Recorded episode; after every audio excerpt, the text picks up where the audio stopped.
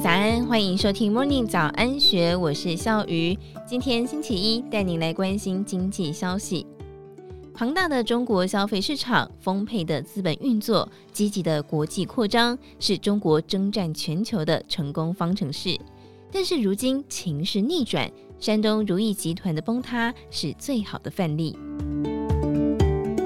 做生意失败没有什么了不起，几乎所有成功的企业家都经历过被债主追讨、遭到伙伴背叛、瞬间赔光多年积蓄，以及被逼到悬崖的绝境。但是，像中国纺织大厂山东如意集团的老板邱亚夫这样惨败的案例倒是非常罕见。今年六十四岁的邱亚夫，如今被软禁在老家的旅馆，遭到全世界的债主追讨。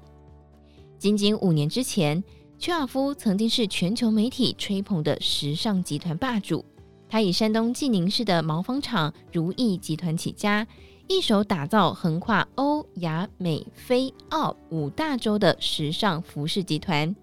中国官方与民间媒体以及富比士、华尔街日报、彭博资讯等国际媒体也都争相报道。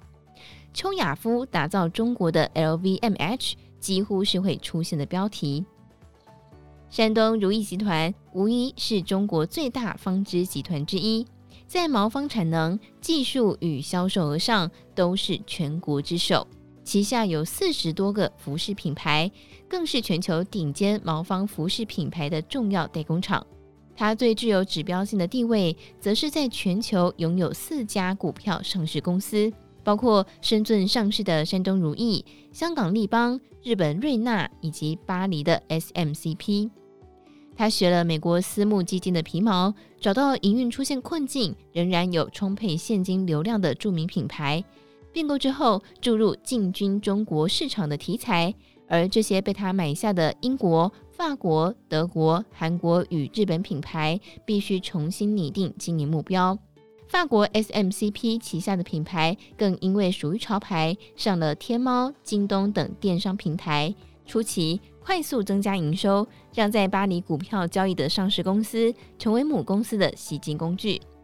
但是邱亚夫的经营团队没有国际品牌的经营能力，使得购入的品牌业绩愈见乏力。然后又碰到了新冠疫情的全球大封锁，在全国消费市场急速衰退的环境之下，如意集团很快的掉入连锁倒债的深渊。更惨的是，连中国政府也没有给邱亚夫留生路。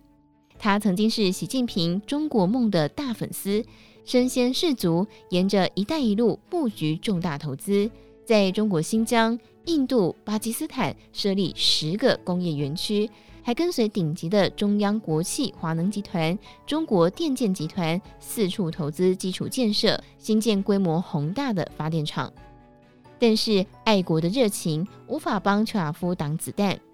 今年三月以及五月，山东青岛与山西太原中级地方法院各自发出了悬赏通告，公开悬赏他藏匿的行踪与侵吞移转如意集团财产的线索。在青岛与山西之前，遍布全中国多个城市的地方法院，接续对邱亚夫以及他的亲人、经营团队、公司发出各种大大小小的强制执行命令，讨债金额从几十万人民币到几亿人民币都有。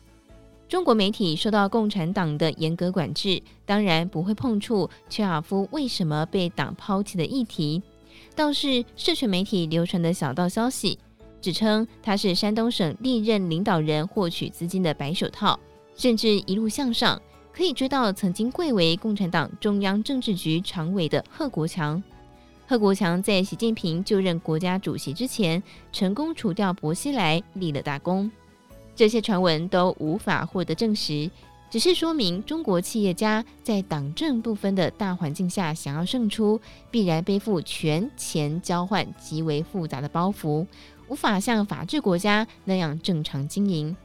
邱亚夫让人联想起一九八零年代的日本企业家，还有二次大战时候的希特勒。他们雷电烽火，在市场战场快速征战，短暂征服全球，却像烟火那样瞬间幻灭。如今邱亚夫已经六十四岁，一切回到解放前，只多了永远无法清偿的债务。以上内容出自《金周刊》一千三百四十五期，更多精彩内容欢迎参考资讯栏。祝福你有美好的一天，我们明天见，拜拜。